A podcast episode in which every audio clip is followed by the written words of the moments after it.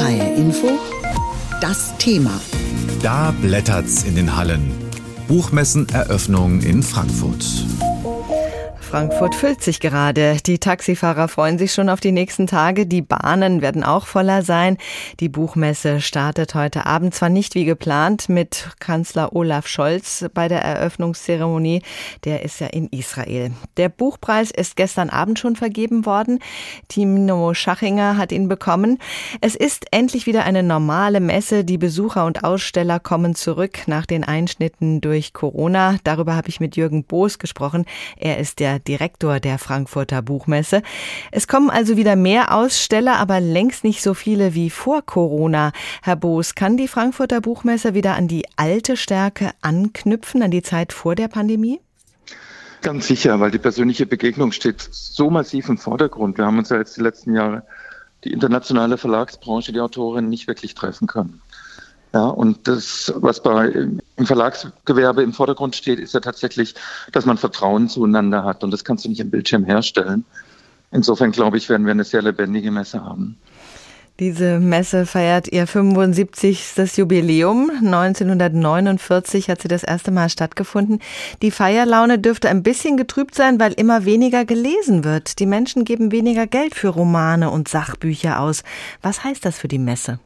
Ähm, das stimmt so nicht. Im Gegenteil, die Menschen geben für Geschichten viel mehr Geld aus als jemals zuvor. Dass die Geschichten in verschiedene Kanäle gehen, dass es Bücher sind, dass es Hörbücher sind, dass ich die Geschichten bei TikTok finde, dass ich die bei den Streamingdiensten finde. Also sagen wir mal, der, der Buchbranche weltweit geht es gut. Also doch ein ungetrübtes Feiern. Es gibt noch ein anderes, größeres Problem und Thema auf der Messe, künstliche Intelligenz. Autorinnen und Autoren haben Sorge, dass ihre Texte durch KI einfach ohne Kennzeichnung verwendet werden. Amerikanische Schriftsteller haben bereits einen offenen Brief an führende Tech-Konzerne geschrieben und darin eine Entlohnung gefordert und mehr Urheberschutz vor allen Dingen. Was kommt da auf die Branche zu? Das ist tatsächlich ein großes Thema für die Branche, also nicht nur für die Autorinnen, also für die Kreativen, sondern auch für die Übersetzer. Insbesondere auch bei wissenschaftlichen Texten spielt das eine große Rolle und Sie haben vollkommen recht. Es geht hier um das Urheberrecht. Wir müssen die Autoren beschützen.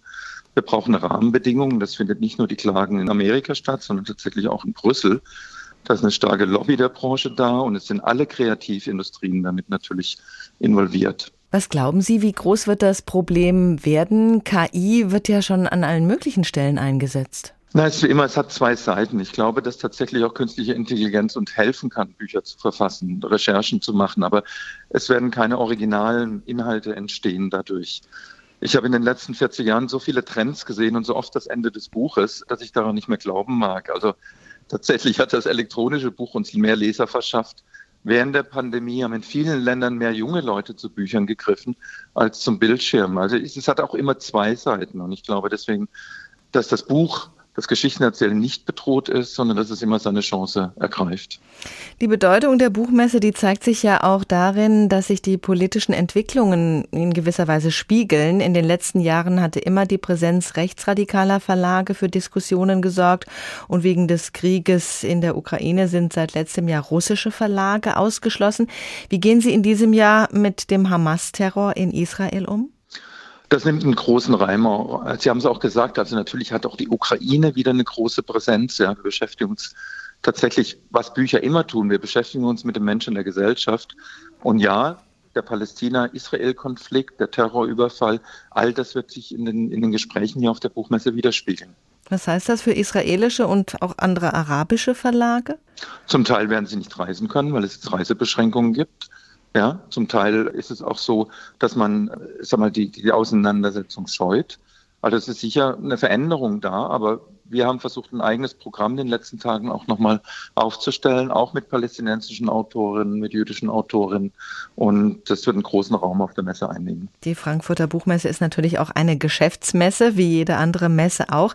Inwiefern lohnt sich die Buchmesse für die Aussteller? Auch für die Aussteller lohnt sich die Messe immer. Also es hat immer zwei Aspekte.